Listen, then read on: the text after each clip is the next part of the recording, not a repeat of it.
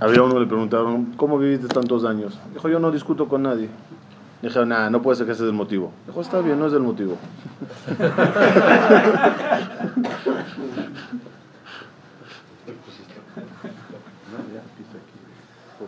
Todo. Vamos a empezar. Estamos empezando de nuevo todo el ciclo. Estamos en la primera sección. Ya le dimos una vuelta de unos 25. 30. 27. ¿Sí? Ok, más de 25 clases. Vamos a retomarlo y esta vez a mejor será un poquito más, más eh, rápido, porque muchos ya escucharon los conceptos. Intentaremos ampliar un poquito más lo que no tocamos la vez pasada. Eh, como introducción, tenemos que saber que todo en la vida está dividido en dos partes. La parte visual, eh, literal, superficial, y la parte profunda, la que está detrás, la que está oculta. Todo está así construido. ¿A qué me refiero todo? El ser humano, la Torah, el mundo e incluso Dios. voy a explicar. En el ser humano es la parte más fácil de entenderlo. Yo cuando te veo a ti o te analizo a ti, no analizo más que un cuerpo. Y una persona que vaya al doctor y pase eh, chequeo, todo, ¿qué, ¿qué van a analizar los doctores? El cuerpo, la piel, el hueso, la sangre, el pulmón, el corazón, no más. analizaría lo que tiene físicamente delante de él. Pero en verdad el ser humano tiene otra fase, que su parte espiritual, su alma, su neshama. Vemos el cuerpo, normalmente ignorando la parte espiritual que está detrás. Y en verdad, ¿cuál es la parte más importante en el ser humano? ¿La que vemos o la que no vemos?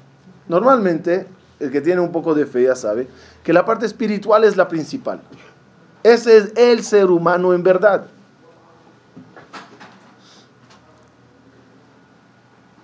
Pero tu caparazón, que es el cuerpo, no me permite analizarte bien porque me quedo con eso.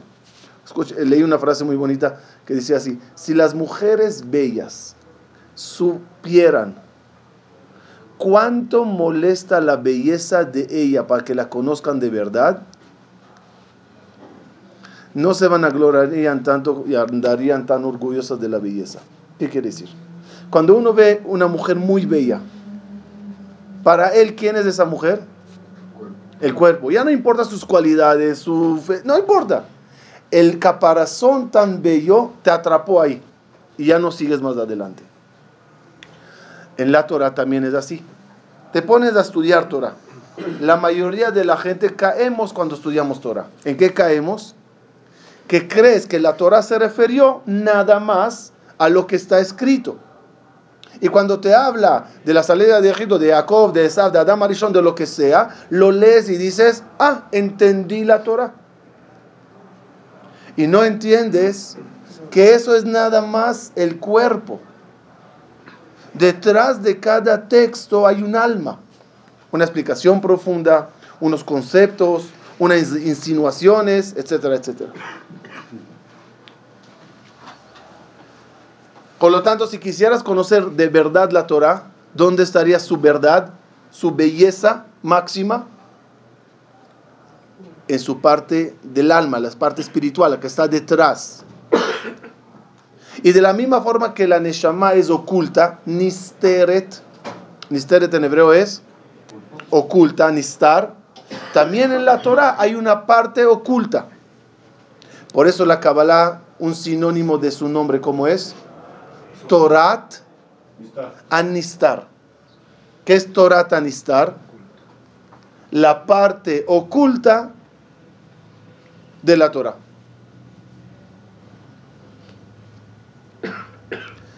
No nada más en la Torah, también en el mundo.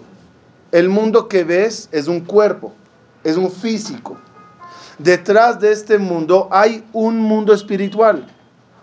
Hay Shamaim y hay Eretz. ¿Qué ves? El Eretz. ¿Qué puedes analizar? Pues la tierra, el animal, la ave. Pero hay otro parte en la creación que se llama Shamaim. Aclaremos. ¿Dónde está el Shamaim?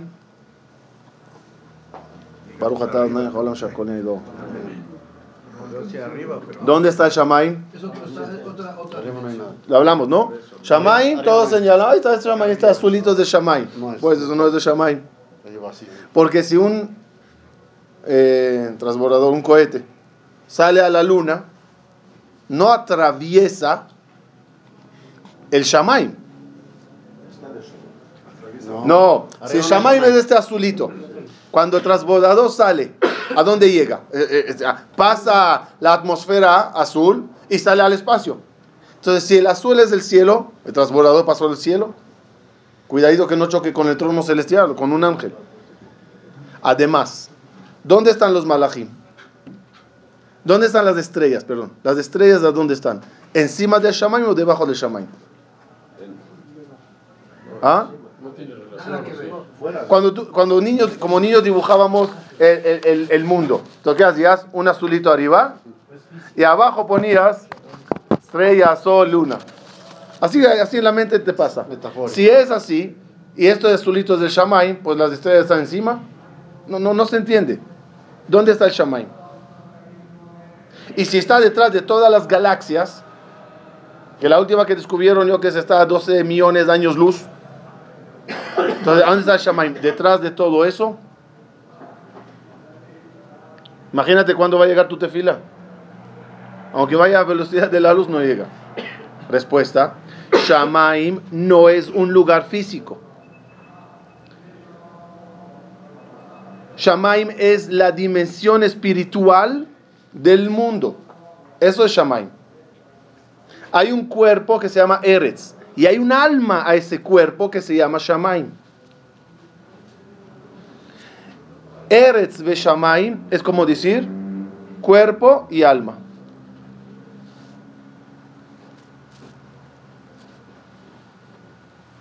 De nuevo, ¿cómo está el Shamaim? Oculto, como la Neshama está oculta en el cuerpo. Está detrás. Señálame tu Neshama, ¿dónde está?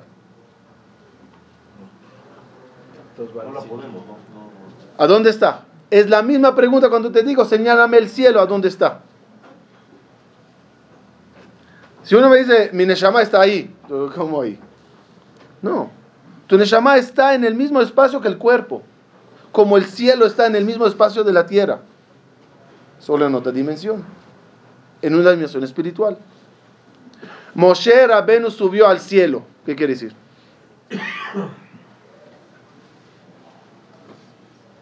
Yo había como niño, se me no entendía. ¿Qué, ¿Qué, hizo Moshe? ¿Qué?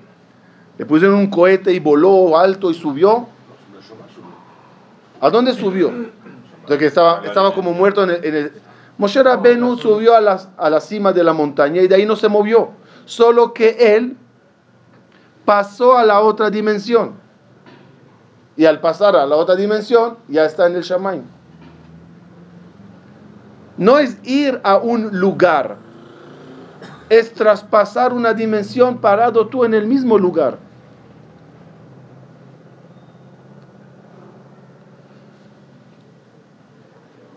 Todo eso nos ayuda a entender el sistema. El sistema de la creación está dividido en dos. Por eso la palabra de la Torah empieza Bereshit. Bet es dos. Reshit como Reshuyot. Hay dos partes en la creación la parte visual que puedes ver, palpar, tocar, analizar, medir. Y hay una parte oculta, espiritual, escondida detrás. Hasta aquí es todavía fácil de entender. El Hidush tan grande es que también en el Creador existen esas dos fases. La fase, solo que es un poquito más eh, elevado, pero La fase de Dios que puedes hablar de ella, entenderla, analizarla. Y la parte de Dios que no tienes ni la menor idea de qué se trata. Cuando tú hablas de Dios, Elohim, ya le estás dando un nombre, un atributo, ¿se dice? Sí. ¿Midatadin es atributo? ¿Qué es atributo? Una cualidad. ¿Qué es atributo? ¿Atributo es justicia? Ah, ah, ok, le das una cualidad, un comportamiento, es algo que ya puedes definir en Dios.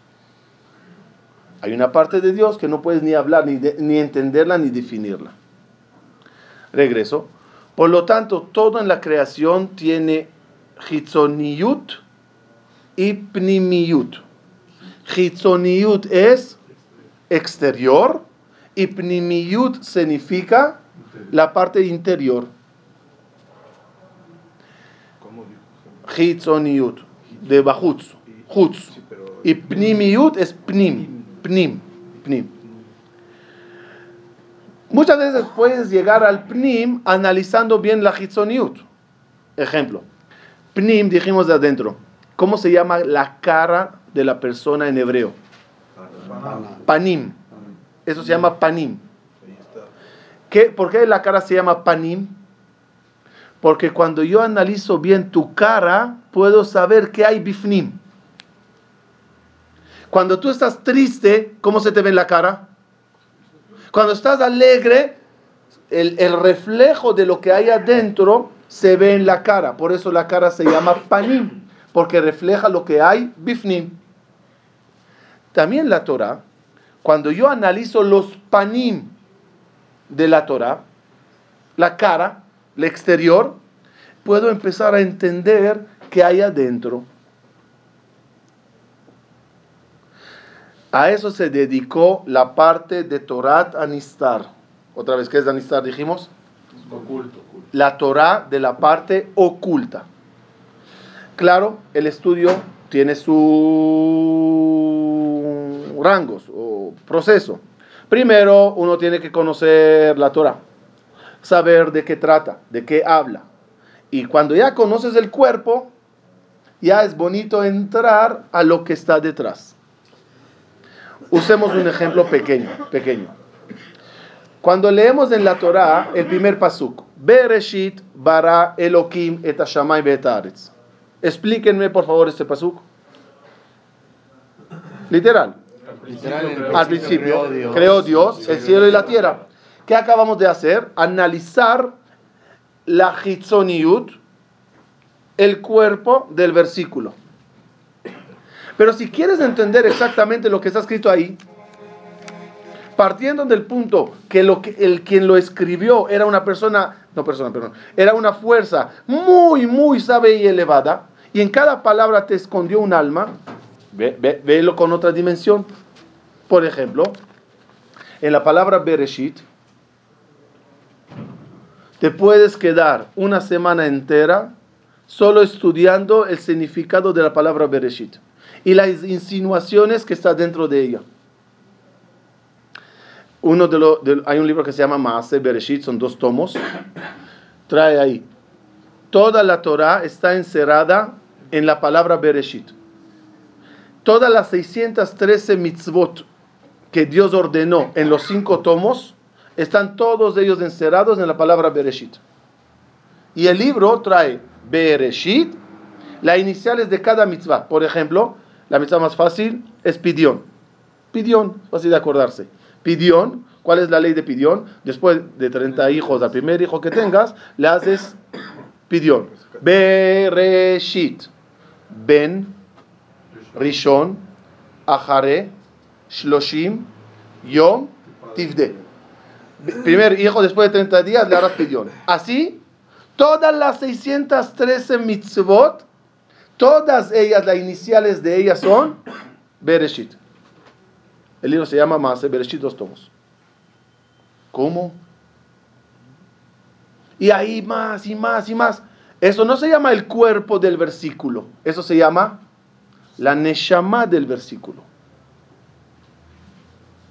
Dijimos una vez, incluso historias. Abraham vino Dios le ordena, agarra a tu esposa y a tu sobrino Lot y vete de la tierra de Canaán. Eh, vete de, la casa de tu padre, de la ciudad, del país, a la tierra que te indique. ¿Se acuerdan de esa clase? Como todo ese capítulo hace alusión al proceso de la Neshama, el cuerpo y el Yetzerara. Insinuado, dice el Zohar, cambia tres palabras. Abraham reemplaza la palabra Abraham en la palabra Neshama, reemplaza la palabra Sara en la palabra cuerpo, y reemplaza la palabra Lot en la palabra Yetzerara, y vuelve a leerlo y entenderás todo el sistema de la vida del cuerpo. ¿Cómo?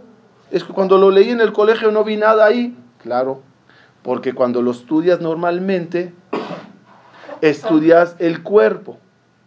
Cuando profundizas, empiezas a entender la neshama que está detrás. En base a eso, podemos entender mejor un diálogo muy raro que hubo entre Moshe Rabenu y Akadosh Baruch El diálogo se da después de Matan Torah, es decir, Moshe ya subió, ya vio, ya se elevó, ya bajó la Torah, ya, la entre, ya, hay mucho de avance en Moshe Rabenu, y, y viene Moshe Rabenu y le dice a Boreolam, Areni Night que bodeja. Enséñame tu honor.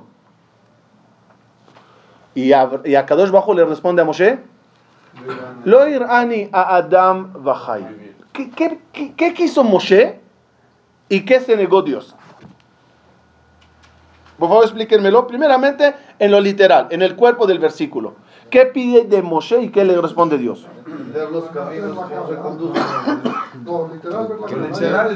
Literal, literal. Quiero verte. Quiero verte. Y Dios le dice, vivo no, vivo no. Ya vaya. En la respuesta quiere decir que Dios le dice, mira, existe algo que podrás ver, pero ese algo no le puedes ver en vida, sino después de muerto. Quiere decir, equivocadamente, que si yo muero,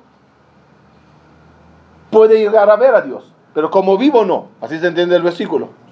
Como en lo guf, en lo mutaguf, una de las, de las, de las, de los principios de la, de la fe es que a Kadosh Baruj no puedes ver nada. No hay algo para ver, no hay un cuerpo que puedes ver. Entonces, ¿qué le responde? ¿Qué pregunta Moshe? Quiero verte. ¿Y qué responde Dios? Mira, hay un problema, en vida no puedes. Pero te prometo, apenas mueres, nos vemos en mi oficina. No lo shayach.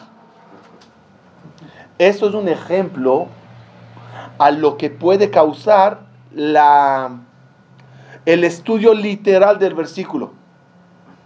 Cuando solo te enfocas en lo literal, puedes caer. Puedes llegar a entender las cosas mal. Y a juro necesitas, a fuerzas necesitas, acudir a la parte mística para entender el versículo. Otro ejemplo de otro versículo. Y dijo Dios, hagamos el hombre. Cuando dices hagamos, ya confundes. ¿Saben qué? ¿Por qué me voy muy lejos? Bereshit bara. ¿Quién? ¿Quién? ¿Quién? ¿Quién? Elohim es singular o plural.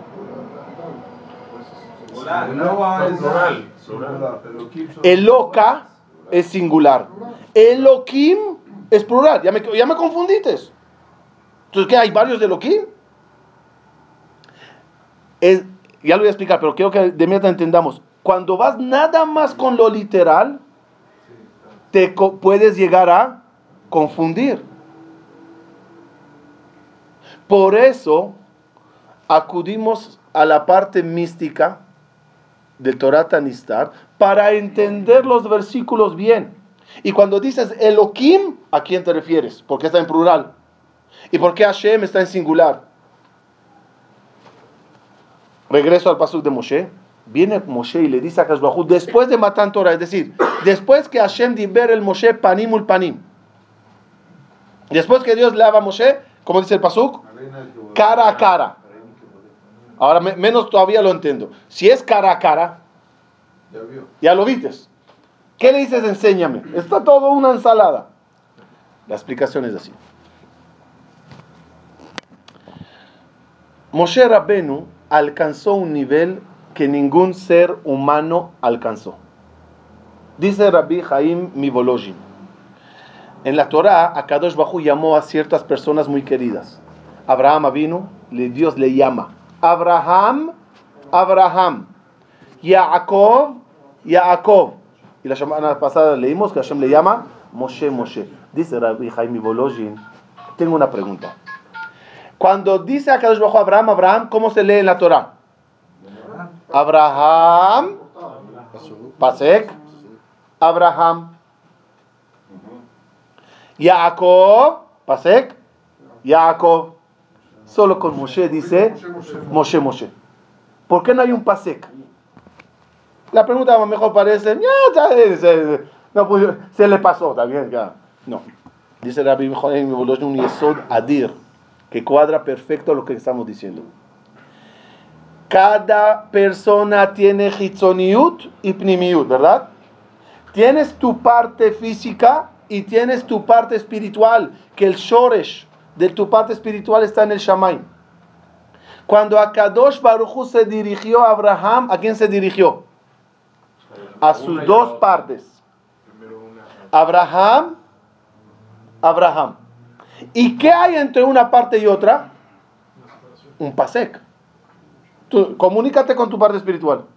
No sé, no sé ni, no hablamos del mismo idioma, ni la siento vigilal. Porque hay un pasek entre ella y yo. Moshe Rabenu es el ser humano que llegó al nivel que no haya pasek entre su cuerpo y su alma. Entre él y su parte espiritual elevada. Por eso le dijo a Kadosh quítate los zapatos. Porque la tierra que estás pisando es tierra santa. No entiendo. ¿Dónde vimos en la Torah que hay que quitar zapatos? Respuesta. Zapatos en el judaísmo, la parte mística de ella, hace alusión al cuerpo.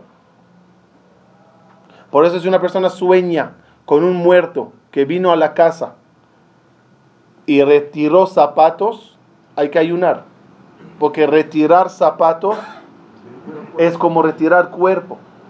Un muerto cuando fallece se corta sus zapatos y se tiran a la basura. Como que terminó. Una mujer que falleció sin hijos, eh, perdón, un, un, señor que falleció sin, hijo, sin hijos, su esposa se casaba con él. Y si no quería, le quitaba un zapato. Que le quite la corbata, ¿por qué le quita el zapato?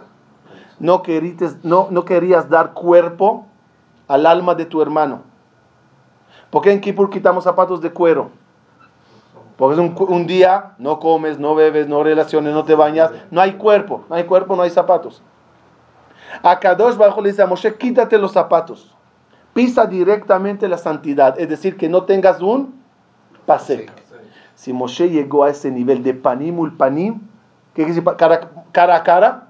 No cara física de Dios con cara física de Moshe, sino que Moshe no tiene una interrupción. Y si no tiene, ¿qué le pide después? Enséñame tu honor. Y ahí llegaste a lo máximo. Explica el Jajamín. Pidió Moshe conocer los secretos ocultos detrás de cada versículo. Los secretos detrás de cada creación. Llegar hasta lo más elevado. Le dijo Boreolam, mira Moshe, hay niveles que el humano puede alcanzar y hay niveles que metido tú en un mundo tan material, eh, limitado, no puedes captar. No shayach captar. Hay cosas que no puedes explicar. El ejemplo más bonito es un ciego de nacimiento intenta explicarle colores. Dile a un ciego de nacimiento la diferencia entre azul y rojo. ¿Shayach? ¿Cómo, cómo, cómo le explicas? Es un color fuerte. Para el fuerte, ¿qué es? Fuerte. Ya se te confunde. No puede captarte. Le dijo a Kashbajo a Moshe, con toda tu grandeza y con todo que no tienes pasek, tienes que saber que como humano tienes una barrera que no puedes captar ciertas cosas. ¿Por qué digo eso? En la introducción. Porque si Moshe Rabenu tenía un límite, a pesar del nivel que llegó, imagínense nosotros. ¿Qué tan limitados estamos para entender? Ese es el motivo que la Kabbalah de por sí es prohibido de enseñarla, uno, en público, dos, a gente que no están muy capacitados, como yo por lo menos, porque puede llegar la persona a materializar lo que escucha. Ejemplo, Dios está sentado en un trono celestial y en Rosh Hashanah le pides que se levante del trono celestial de la justicia y se siente en el trono de la bondad. Si uno sigue esto en términos humanos literales, ¿a qué llegará? Que hay una silla, dos sillas, y hay algo, una bola de luz bonita, irradiante, que se levanta y se sienta. Y eso es mamash avodazara. Prohibido pensar así. El motivo que te lo trajeron, te lo pintaron así, es para que vayas entendiendo un poquito, que vayas visualizando algo, pero Barminan pensar que es así. Todo en la dimensión esa es metafórico. Un, pasito más y ya arrancamos. Eh, por lo tanto, la parte de mística de la Kabbalah siempre fue enseñada secretos de maestro a alumnos cercanos, a los más capaces, etcétera, etcétera. Hasta que llega un momento, paralelamente a la época, un poco antes, pero paralelamente a la época donde se decide romper la prohibición, había una prohibición de escribir la Torah oral. ¿Qué había, qué había prohibido escribir? No hablo de la Kabbalah. Era prohibido escribir la Gemara, prohibido escribir la Mishnah. ¿Cómo se llamaba toda esa Torah? Torah Shebe Alpe. Vino Rebi y la rompió. Dijo, lo vamos a escribir. Porque la gente ya no están captando, recordando. Habían progromes, persecuciones, llegaban invasores. Ya la gente no tenía mucho tiempo de estudiar. Rompió Rebi la regla, la ley y escribió la Torah oral. De la misma forma hizo Rabbi Shimon Bar Yochai con la parte mística. Vio que la gente la están perdiendo, vino y la escribió. Tampoco se podía. Porque era Torah Shebealpe. Sí hay unos libros previos a, Moshe, a Rabbi Shimon Bar Yochai. Por ejemplo, el libro de Sefer Yetzirah. A ver, si empezamos del principio, el primer libro es eh, Sefer Aziel Amalach que se asigna a Adam Arishon, Sefer Ayetzirah que se asigna a Abraham Avinu, Sefer de que se asigna a Jacob Avinu. habían libros, que todavía existe parte de ellos, que alguien escribió algo. Pero Rabbi Shimon Bar Yochai fue el que se atrevió a ordenar a Rebi Abba, su alumno Rebi Abba, que vaya escribiendo lo que él iba enseñando. ¿Cuál era la grandeza de Rabbi Shimon Bar Yochai, diferencia de todos los anteriores? Porque cabalistas habían más grandes que Rabbi Shimon Bar Yochai antes de él. ¿Por qué nadie de ellos lo escribió? Saraban una saba. Rabbi Akiva. Eh, Rabbi Akiva. ¿Por qué, ¿Por qué nadie de ellos escribió? Todos, todos ellos. ¿Por qué nadie escribió nada? Además de lo que expliqué hasta ahora, porque llegó la época que ya hay que escribir. Rabbi Shimon Bar Yochai tenía un don que ninguno anterior a él lo tenía. Como dice en el Pataj Eliyahu, como Rabbi Shimon Chadeshur milin al yedach, da de la idea de shum barnashat kean. Levántate Rabbi Shimon y escribe las cosas porque no se dio permiso a nadie hasta ahora escribirlas. ¿Qué de especial tenía Rabbi Shimon Bar Yochai? Lo diré, lo diré sin decir nada. Supo explicar colores a un ciego. Ese era el don de Rabbi Shimon Bar. Eso. Sabía decir cositas complicadas en palabras humanas. Y por eso solo él pudo llevar la obra y palabras celestiales. Es como yo te diga a ti, por favor, dibújame el alma. Dibújamela. No, no sabes ni por dónde de empezar. De paréntesis, muchos dibujos hicieron mucho trastorno mental a mucha gente. Por ejemplo, cuando te dibujan los ángeles. Y hoy en día te pregunto, ¿cómo se ve un ángel? ¿Te imaginas alas y esto? También Yehezkel cuando definió cómo se vio los malachim, no se refirió a un físico. Otra vez, es el ejemplo más maravilloso de todo lo que dijimos hasta ahora. Lees del profeta de Ezequiel y vi un ángel con seis alas, dos tapando la cara, dos de esto, y uno con cuatro, otro profeta que tenía cuatro alas. No hay alas en los ángeles. Los ángeles no tienen una figura humana con, como un pájaro. Todo es metafórico. Alas son fuerzas, potencias. Ragleem regel yeshara. Los ángeles tienen un, eh, sus pies son un pie derecho. ¿Qué habla? ¿Chino? Sus pies son un pie derecho. Entonces, si lo dibujas, dibu- dibujarías dos pies pegados, O más. no se entiende. Respuesta. Lo que quiero decir que los malají no pueden avanzar. Tú tienes dos pies, tú avanzas, tú avanzas. El malaje es estático. En el nivel que está ahí se queda. Todo es metafórico. Digo todo eso para que no caigamos nunca en eh, Lo literal. materializar la parte espiritual. Hacer imágenes. Hacer imágenes, imaginarse cosas. Dice, dicen los Mekubalim. Imagínate a Dios, ¿ok? Imagínate a Dios, incluso después de toda esta introducción. ¿Qué te imaginarías? La mente humana, ¿hasta dónde puede llegar? Hablo de uno que ya avanzó, ya entendió que no es un humano con una barbita blanca como te ponen en las películas. ¿Qué, qué, quién es Dios? ¿Cómo te imaginas? Pues lo máximo que podemos llegar todos nosotros es Una luz. a imaginarte una luz blanca, infinita, irradiante, como quieras. Es lo máximo que puedes llegar. Muy bien, muy bien. Imagínatelo así. Pero nada más que sepas que si te imaginas a Dios así, le estás materializando. Eso se llama materia a lo que Él es. Es decir, no puedes imaginarte nada. Te dicen, imagínatelo así porque es lo máximo donde tu mente humana puede llegar. Y Dios enseñó que también Moshe Rabenu llegó a un límite. Y hay un límite que un humano no puede entender. ¿Y un muerto? También entenderá algo más de un humano, pero nunca todo. Siempre cada criatura o creación, a pesar de los niveles elevados que tenga, nunca termina de entender todo. Porque no hay algo parecido en las criaturas. O sea, el creador y las criaturas, no hay nada similar entre ellos.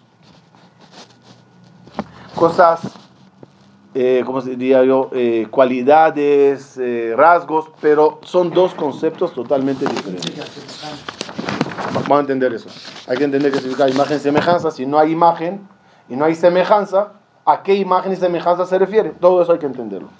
Todo. ¿Ya? ¿Clase nueva? Ahorita vamos a empezar. Cuando navegas atrás, ¿cuál es el primer punto que hasta ahora conocíamos de todo el sistema? El primer punto inicial. Bereshit. Es el primer punto inicial. Bereshit et haaretz. En verdad, cuando pasamos a la parte de la mística, el Bereshit está al final de todo el proceso. A lo que se dedicó la Kabbalah es explicar qué hubo previo a Bereshit. ¿Cómo llegamos a Bereshit? No, no el Bereshit la para que no veas que hay antes, o sea, empiezan con así. Muy bien. Como la Torah en su cuerpo va dirigida a todo público en general, la orden es, esto es para ti. Pero adrede empieza de Bet para que entiendas que hay un Aleph. ¿No? ¿Por qué empieza de Bet? Segundo punto, un minuto, ¿cuál era el primero? Me perdí el primero. No, hay un primero, pero tú empiezas del segundo.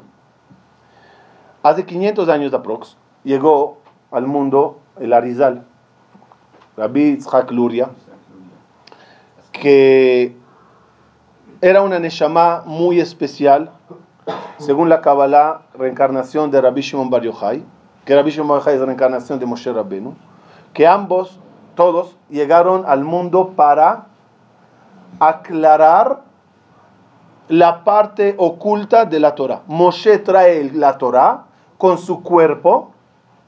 Rabbi Shimon Bar Yochai, que es Moshe Rabbenu por segunda vez, trae la parte de la Kabbalah mística y el Arizal la aterriza a niveles de cada persona. Rabbi Shimon Yochai la bajó y el Arizal le encontró las palabras más bajas a una generación diferente a todas las anteriores. ¿En qué somos diferentes a todos los anteriores? Entendimiento. No. Que nos toca vivir el final de la cadena. Y vivimos una generación de descubrir todo lo oculto. Dejen Torah ahorita de lado. En el mundo, ¿qué está pasando? ¿Qué es la tecnología? Es descubrir todo lo oculto. ¿La electricidad existió siempre o no? No, so- solamente que no la descubrieron. De repente llegamos a una época que descubres. Descubres la, la energía, descubres del ADN, descubres del átomo, descubres. ¿Qué descubres? Cosas que siempre existieron.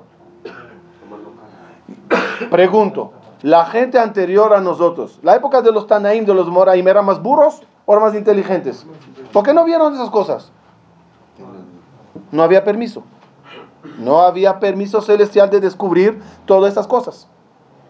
Llegó un momento en el mundo, eh, perdón, en el proceso de la creación, que Akadosh Baruj dice, ahora llegamos la época de revelación.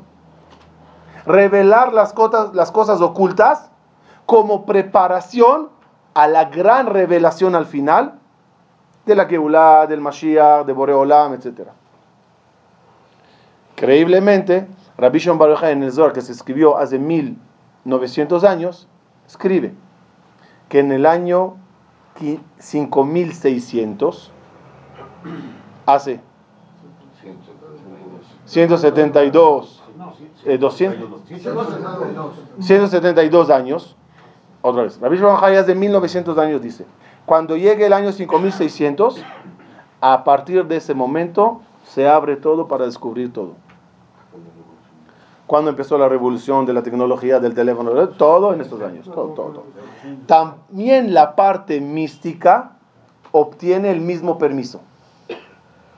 Y ahí empezó la Hasidut, el Baal Shem Tov, Rabbi Nachman de Bresle, otros Mekubalim en Marruecos, otros Mekubalim en, eh, en, en, eh, en Irak, empiezan a descubrir todo y toda la prohibición previa reflejada en el Bet se abre para preparar a la gente al conocimiento verdadero de la Torah y su parte oculta, otra vez, como preparación a la gran revelación del Mashiach.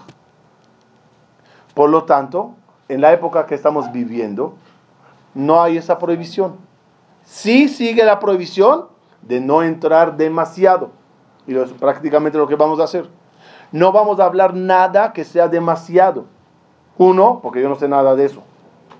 Dos, no son temas públicos. Pero sí tenemos el permiso de por lo menos oler, oler, de qué se trata. Dame, dame algo, dame un algo. Ejemplo maravilloso es del coche. El coche, puedes comprarte un coche, abrir la puerta, sentarte, arrancar y, viajar. Y manejarás el coche 10 años y si no hay problemas, nunca abrites el cofre. Pero en verdad, ¿cómo el coche se mueve? Ahí hay un motor, hay un radiador, hay eh, gas, no, hay todo, ¿no? El cielo es el cofre. Detrás del cofre hay todo el sistema. Mucha gente puede vivir sin abrir el cofre y se vale vivir así. La cabala que te hace, te abre el cofre. Cuando abrites el cofre, ¿qué clases puedes recibir? Dos clases, dos tipos de clases. Una, señor, este es el motor compuesto de esto, esto y esto. Eso es el radiador que hace la función así, así. Y esto, esto y esto y esto, y esto, ya. Es la primera clase. Segunda, ¿cuál es? Clases para ser mecánico. Ok. Estas clases no va a ser para ser mecánico. Vamos a abrir un poquito el cofre para ver, oye, esto se llama así, esto se llama así. Esto es así, esto es así. Esto funciona así, esto funciona así. Ya. Mecánicos, otras clases a lo mejor podrán ir para estudiar. Yo no sé esas cosas. Eso de la Kabbalah se llama, ahora entramos, dos palabras, aprendamos dos conceptos. Maase Bereshit y Maase Merkaba. ¿Qué es Maase Bereshit? ¿Cómo se hizo todo?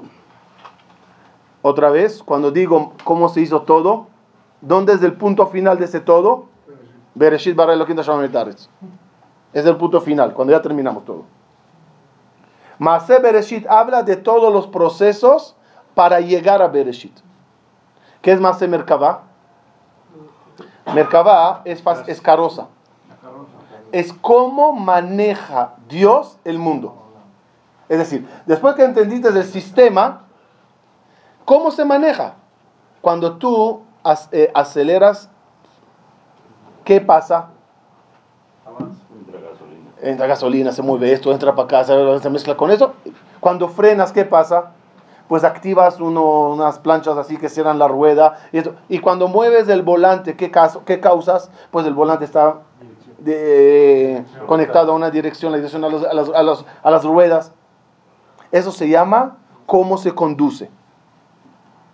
Entonces, dividimos el coche en dos, motor y eh, condu- conducción. Maase Bereshit y Maase Merkaba. Empecemos con lo literal de Maase Bereshit. Dice Rabbi Haim Vital en otro Jaim. Da, ¿cuál es el primer punto que puedes empezar a hablar de él? ¿Dónde es el inicial? Da que Betjilata Kolaya Kolomitsut Or Pashut Venikra en So. Antes que se creó nada, nada, nada, lo único que existía que es en Sof. ¿Qué es en Sof? En Sof es el nombre que se le atribuye a, a Dios antes de la creación.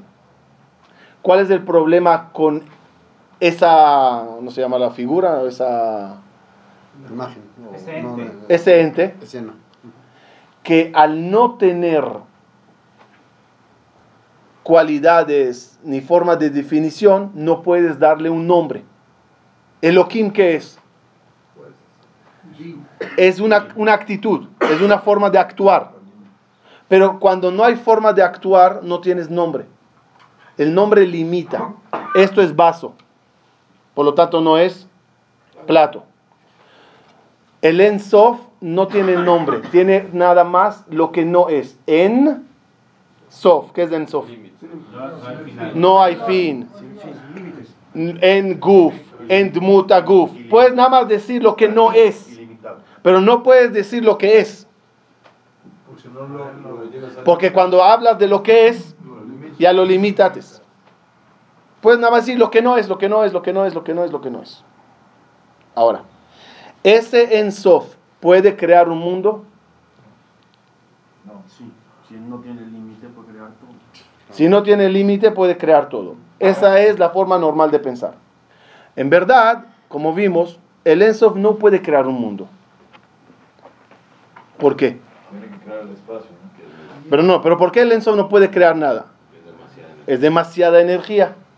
Trajimos el ejemplo de la presa de, la, la presa de electricidad. El primer cable que sale de la presa, ¿cuánto voltaje tiene? Agarra ese cable con toda su gran energía y conéctala a una casa. Casa. Había casa. Había casa. Había casa. ¿Qué tienes que hacer para que ese cable prenda un foquito? Pones transformadores en el camino para regular la, eh, la energía, la electricidad, la fuerza, para que al final podrás prender un foquito. ¿Estamos claros? Igualito el Ensof no puede crear nada. ¿Qué tiene que hacer el Ensof? Entrar en un proceso de transformación, de limitación. Dice Rabbi Chaim Vital, que Birzono Apashut Latzil Netzalim, cuando y aquí está el primer punto de la creación. El primer punto, ¿cuál es? La idea. La idea, el razón. Alá razón decidió Dios, tuvo la voluntad Dios de crear un mundo. Es el primer punto, que existe el Enso, en, eh, eh, eh, decide crear un mundo. Muchos cabalistas no están de acuerdo con la definición el Ensof decide, porque ya pones ahí un término, pero hay que arrancar de eso. Y lo primero que crea, dijimos Dios, es, lo primero de la creación es, dice la vieja Vital, un vacío. No había un lugar para crear el mundo, porque to- todos los lugares están llenos en él. Entonces, ¿cómo va a crear? ¿A dónde va a ir a crear? Tienes que hacer un hueco dentro de él para que haya ¿ah? un lugar, para que haya un lugar para crear. ¿Cómo se llama ese espacio que Dios abre dentro de él? El espacio se llama halal. Tzimtzum es. El, el- el, eh, la contracción. la contracción. La Kabbalah explica que Barminan pensar que una parte de Dios se eliminó. No, sino que simplemente se... Y se hizo un halal. Aprendamos de hebreo. Un hueco. Aprendamos de hebreo. ¿Qué significa halal? Halal es Algo que falta. vacío, algo que falta. Un muerto, ¿cómo se llama en lenguaje de la Torah? Kimatze halal basade. ¿Por qué el muerto se llama halal? Porque tenía un alma y se vació de él. Un Cohen que se casó con una divorciada, el hijo es halal. ¿Por qué el hijo se llama halal? Tenía una santidad de Cohen y se vació de él. Uno que profana Shabbat se llama Mejalel Shabbat. ¿Por qué se llama Mejalel? Había una santidad en el Shabbat y él con lo que hizo lo vació. El espacio, en hebreo, ¿cómo se llama el espacio que conocemos? Halal, a halal a. ¿Por qué el halal se llama halal? El espacio, ¿por qué se llama vacío? ¿Está vacío? Está lleno de galaxias. ¿Por qué se llama en hebreo halal? Porque está vacío de Dios. Es el espacio que hace Dios para crear un mundo. ¿Qué se creó hasta ahora? Vacío, un espacio. ¿Qué se creó hasta ahora? Un lugar aparte de No, no se No creó se creó nada. nada, se eliminó un espacio. Se disminuyó algo. Se creó una ausencia. Se expandió un hueco. Más bien hizo una necesidad, ¿no? Otra vez repito la pregunta. Hasta este momento que hay solo halal, ¿hay una creación aquí o no? ¿Se creó algo o no? Sí. No, una transformación. No, no se, limitó. se limitó a ¿Qué? Porque antes no existía ese vacío. Creo que sí. No lo dejamos hablar. Empezó a crear la sefirot. No, no, uh, todavía, Sefirot. Tres clases más, Besat Hashem. Rabotai. Acaba de crearse la parte más importante de toda la creación, que sin ella no hay creación. El límite. Para que haya halal, hay que poner al halal, al borde del halal, ¿qué tienes que ponerle? Una frontera. Una frontera, un límite. Porque si no hay límite, no hay halal. Ya un minuto. ¿Cuál es, entre comillas, el problema del Ensof? Que no que no hay límite. Al no haber límite, no hay nada. Es decir, no puedes definir nada. Para crear cualquier cosa y que esa cosa tenga nombre, porque acaba de nacer un nombre. El primer, nombre que nace, ¿cuál es? Halal. Es un nombre. Es un nombre que puedes hablar de él. Le estoy hablando, es un vacío, no hay nada. Estás hablando de algo. Para hablar de algo, ¿qué necesita tener ese algo? Límite. Un límite. Este vaso y esta mesa.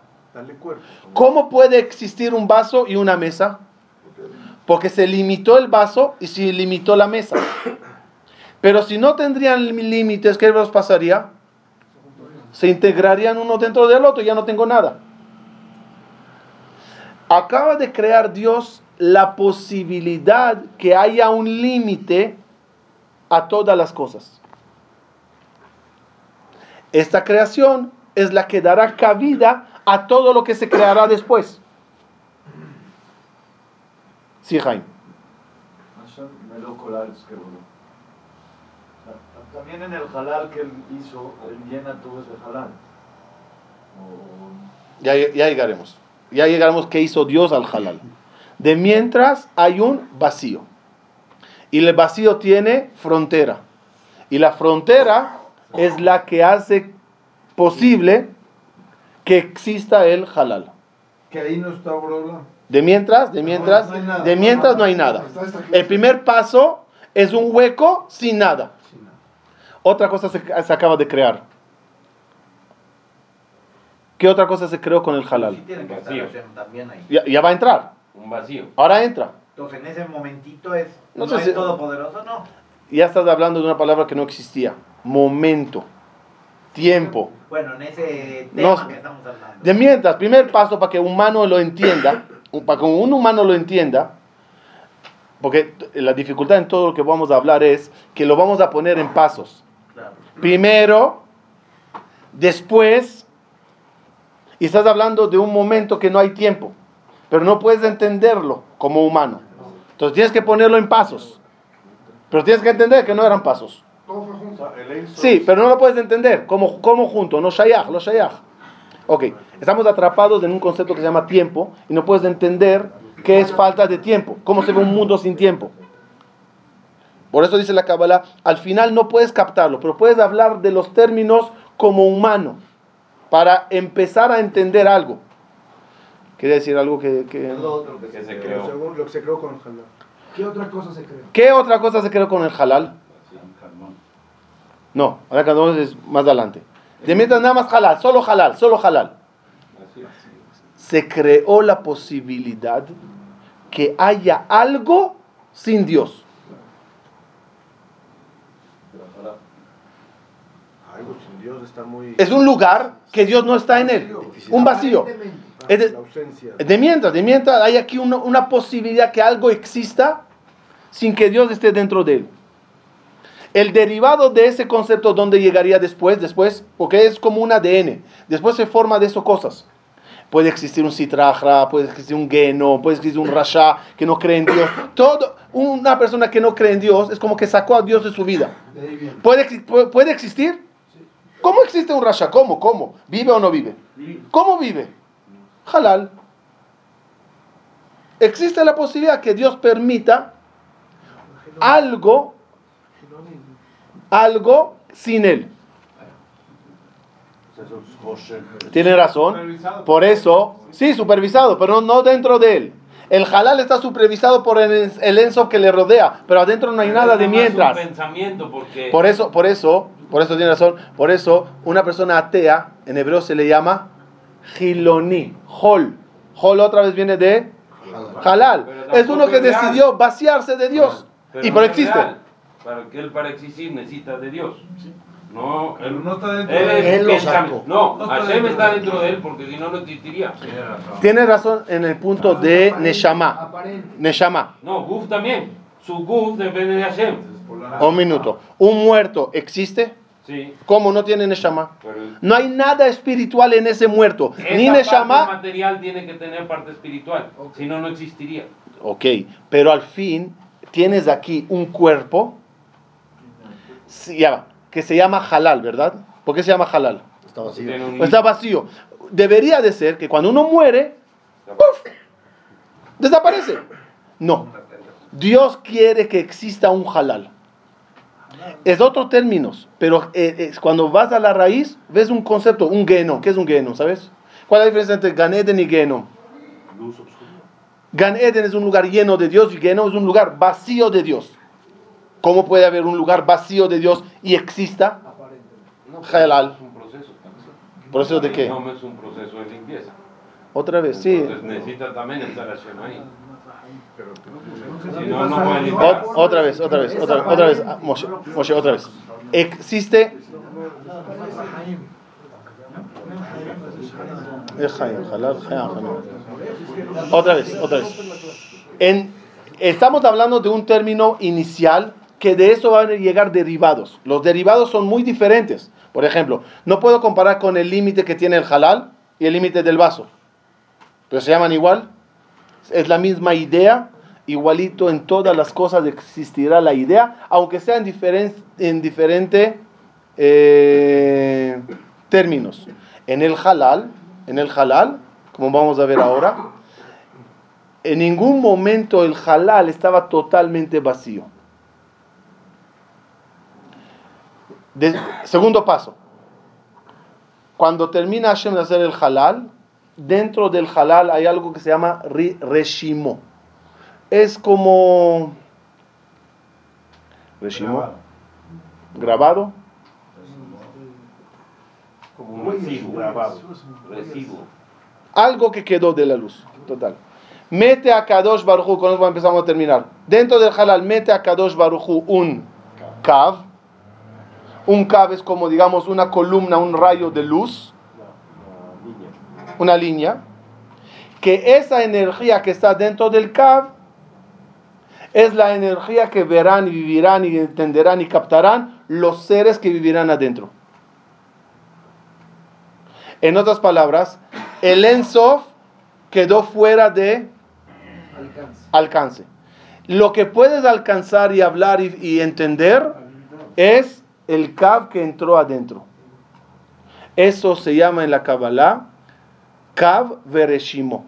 El Kav y la... No tengo una palabra en español, se me fue. Sobrante. Es un destello. No sé qué es destello. Luz Una así. línea. Sí, como a- a- un olor que quedó de eso, algo que quedó de lo que había antes. Ok, ok, ok. Termino nada más. Cuando entra el Kav, cuando, dice Rabbi Jaime Vital, cuando entró el Kav, el Kav entra y en un punto, no es como eh, meter un Kav y el Kav está eh, guindando, ¿se dice guindando? Eh, ¿Cómo se dice? Vibrando. Pendiente. Eh, en el aire, dentro del halal. No, no, flotando. El, hal- el, el Kav está conectado al Ensof. Pero el Kav, este es el halal, el Kav no llega hasta el final. Porque si llega al final y se conecta otra vez con el Ensof, ya hiciste dos halal. El Kav empieza del Ensof y no termina. Suspendido en el aire. Es No abajo. está suspendido. Está conectado arriba, pero no atraviesa totalmente. Abajo no. Está pendiente. Colgando. Ok. Si quería dibujar el Kav, ¿cómo le dibujaría? Como un triángulo largo que va desde achicándose de mucho a menos, a menos, a menos, a menos, a menos, a menos. ¿Qué, qué se acaba de crear? Una grieta. No, no. ¿Qué se acaba? El halal ya entendimos lo que se creó. ¿Qué se creó con el Kav? Una entrada. Una figura. Conexión. No, Un opuesto. no. Se acaba de crear un concepto nuevo. Principio y fin Del cabo. en el Kav. Hasta ahora, ¿cómo se llamaba todo? En Sof. ¿Qué es de en Sof? No hay fin. Pero con el Kav, ¿qué se creó? Un fin. Dentro del mismo Ensof, porque es parte, es parte del Ensof. Sí, pero es una parte Está conectado. es conectada, pero es una parte ya limitada. Es- otra vez, otra vez. Estamos. ¿Ah? No, dice, dice la vieja Vital, dice la vieja Vital así. El motivo que el halal es redondo es como decir, aquí no hay principio, no hay fin. Pero con el Kav, el Kav ya hizo un fin. Un principio y un fin. ¿Dónde, se figurará eso después? Una vida tendrá un principio y tendrá un fin. Va a haber un Bereshit. Va a haber a Harit Ayamim. Va a haber un principio y fin. Algo que no existió. Lo que quiero que entendamos es que en cada paso se van creando cosas para poder llegar al final a crear un mundo. Tienes que crear primeramente los conceptos. Termino. Una pregunta. Entonces, ¿Dios es limitado o ilimitado? ilimitado. El Dios, ya va, ya va, ya. El Dios que tú hablas de él. Es decir, cuando tú hablas de Dios, ¿de qué Dios hablas? Del Cab, que es lo que puedes captar y entender. Poquito o algo. Esto es, ese Dios está limitado o no está limitado. Nosotros lo limitamos. Y si él se limitó, y si él se limitó, ¿es una degradación o una elevación? Elevación. Pero no hay elevación para Shem. No, no, no. ¿Qué le haces a Dios cuando le limitas? O cuando hablas de sus límites. ¿Le degradas No. o le, agra- le- o le, engranda, le, le engrandeces Ah, sí, no lo cambia. Depende. en, en tu ojo, ante ti? Bien, gracias. Degradando. Si me pongo límites, los Si estoy él se autolimitó, entonces estás viendo que él es a- todopoderoso porque él mismo decidió autolimitar. Entonces rompamos, rompamos un concepto que tenemos. Siempre que pensamos, lo siempre pensamos que cuando limitas a Dios, le degradas. Pero aquí estamos viendo aquí que sin límite no podía Dios crear. Trajimos un ejemplo y con esto termino. Miren, un profesor, Einstein, sabio, inteligente, sabe de todas las materias, premios Nobel, lo que quieras. Ese gran señor llegó a la casa de su nieto de tres años y iba a jugar con él. Si el abuelo profesor sabio se sienta con el, eh, con el nietecito de tres años y empieza a explicarle conceptos de astronomía, astrología, ciencia, química, átomos, ¿se va a conectar con él o no? No. ¿Qué hace el abuelito? Se sienta y juega con él con el cochecito y esto y le hace cus, cus, cus, cus. Se degradó en este momento el profesor. Pero su degradación a ese nivel del niño de tres años es la que hizo posible la conexión entre el niño y el abuelo. Él sigue siendo el gran profesor. En él no hubo ningún efecto. En él no hubo una- ninguna degradación. La degradación fue para que nosotros le podamos Entender. Ahora, un, un, usaré el mismo ejemplo. Un profesor que llega a dar una clase de, a niños de primer grado, de Quita Aleph, y logra explicarlos a ellos palabras mayores, pero en términos de niño. Y otro profesor que no puede ni hablar con niños chiquitos. No encuentra las palabras eh, simples para conceptos. por- ¿Quién, quién, quién profesor es mejor? El que puede bajar es el mejor. Por eso Akadosh Baruj cuando hablamos que él llega y hace un tzimtzum para poder bajar y yo ah, es como graduación de Contracción. contracción ir bajando y bajando hasta que yo le capte es una grandeza para él que permitió su tzimtzum para conectarse con un, un simple como yo. La semana que viene seguimos.